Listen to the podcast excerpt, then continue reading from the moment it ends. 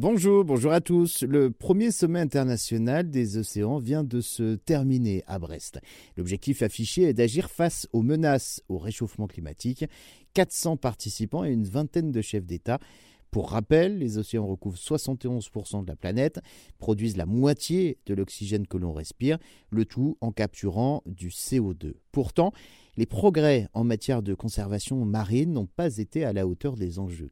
Entre 19 et 23 millions de tonnes de plastique arrivent chaque année dans les eaux de la planète, dont une bonne partie finissent en mer. L'objectif de ce sommet à Brest était d'aboutir à un traité international de lutte contre la pollution plastique, le développement d'aires marines protégées et pour renforcer la sécurité des navires de pêche. Cet accord doit être finalisé lors d'une conférence organisée par l'ONU du 27 juin au 1er juillet prochain.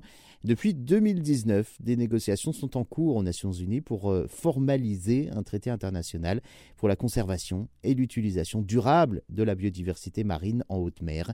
Actuellement vice-président de l'Assemblée des Nations Unies pour l'environnement, la France devrait également plaider en faveur d'un traité international contraignant sur la pollution plastique. Mais des associations regrettent déjà l'absence lors de ce sommet de discussion sur la surpêche et sur le chalutage de fond.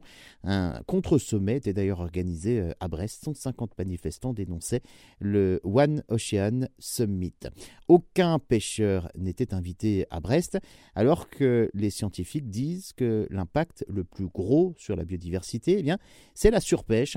Le VVF conclut que la pollution plastique a atteint toutes les parties des océans et menace la biodiversité marine, du plus petit plancton à la plus grosse des baleines.